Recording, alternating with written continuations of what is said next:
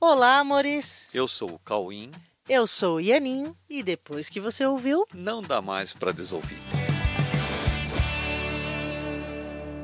Oi, meus amores, como é que estão vocês nesse dia lindo de véspera de Natal? E aí, como é que passaram a semana? Como é que vocês estão? Hoje é véspera de Natal, né? Dia de É. Natal 25, nós estamos no dia 24. E, e a gente resolveu falar sobre Natal. É óbvio, né? né? Mas, apesar disso, né? Por que, que nós falaríamos sobre o Natal? A primeira resposta que vem, né? A primeira coisa é, "Ué, vai falar de Natal porque é Natal. Mas olha, gente, é, acreditem, é, não é por isso que nós vamos falar de Natal. A gente vai falar de Natal por outros motivos, é, bem mais profundos, porém bastante alegres, tá bom? Nós queremos compartilhar com vocês uma nova visão, ou sei lá, uma visão muito real do, do Natal. O que é o Natal, afinal? Natal é renascimento.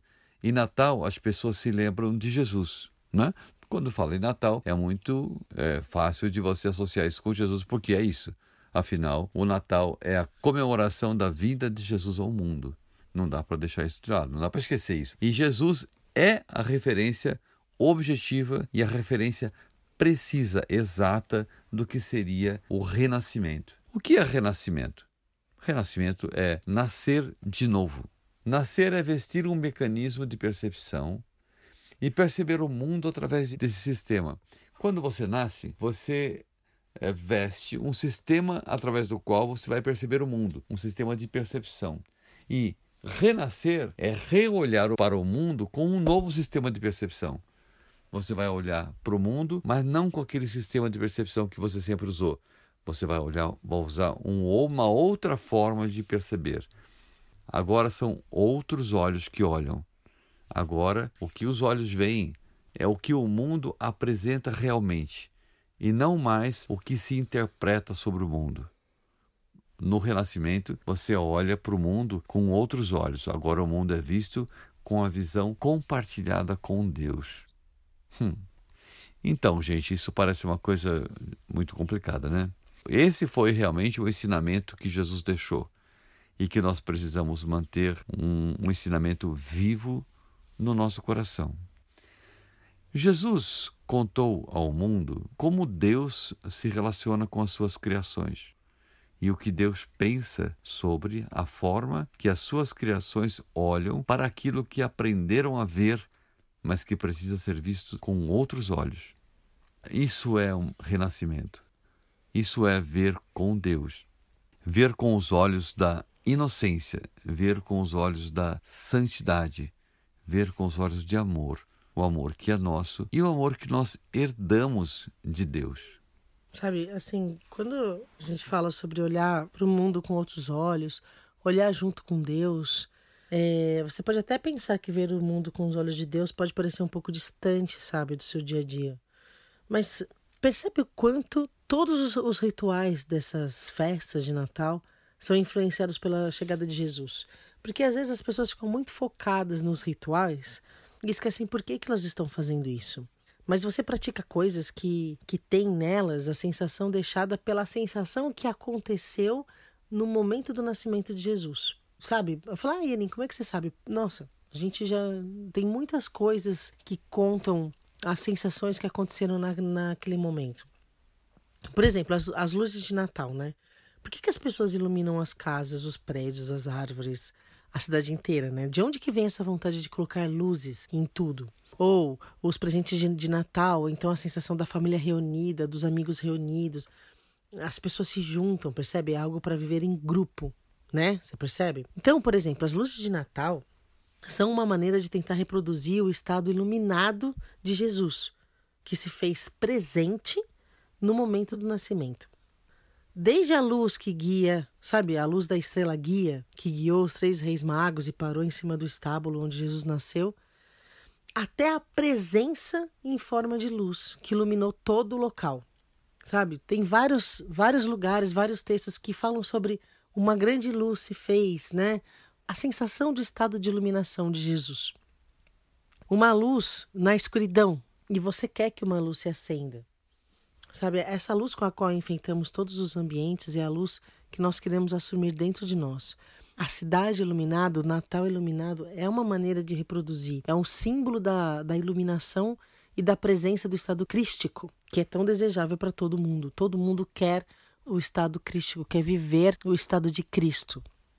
E da mesma maneira, a gente quer deixar a nossa presença, né? assim como Jesus fez, a gente usa os presentes, a gente chama de presente. E que muitos pensam que esse, essa história dos presentes são por conta da visita dos três reis magos, sabe? Que levaram presentes para Jesus.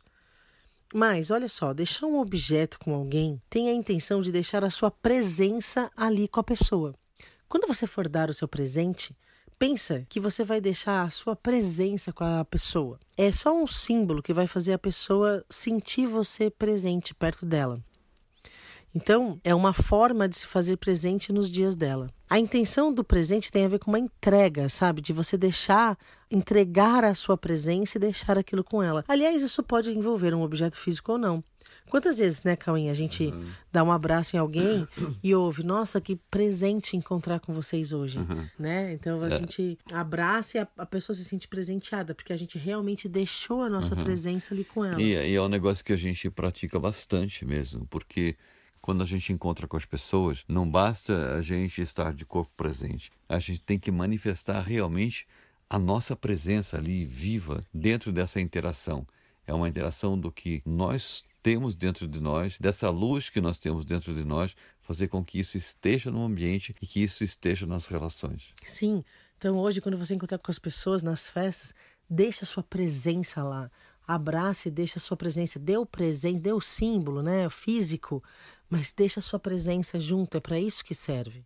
E é essa vontade também de sentir a sensação de união de grupo. Hoje todo mundo vai encontrar com um grupo, né? Sim, o Natal tem isso. Jesus trouxe a presença da unidade, a sensação de unidade, a sensação de sermos unidos entre nós e com Deus. Então, nós buscamos essas sensações nas reuniões de família, de amigos, nós fazemos questão de, de estar em grupo nesse momento. É, ninguém gosta de estar sozinho nessa hora, né?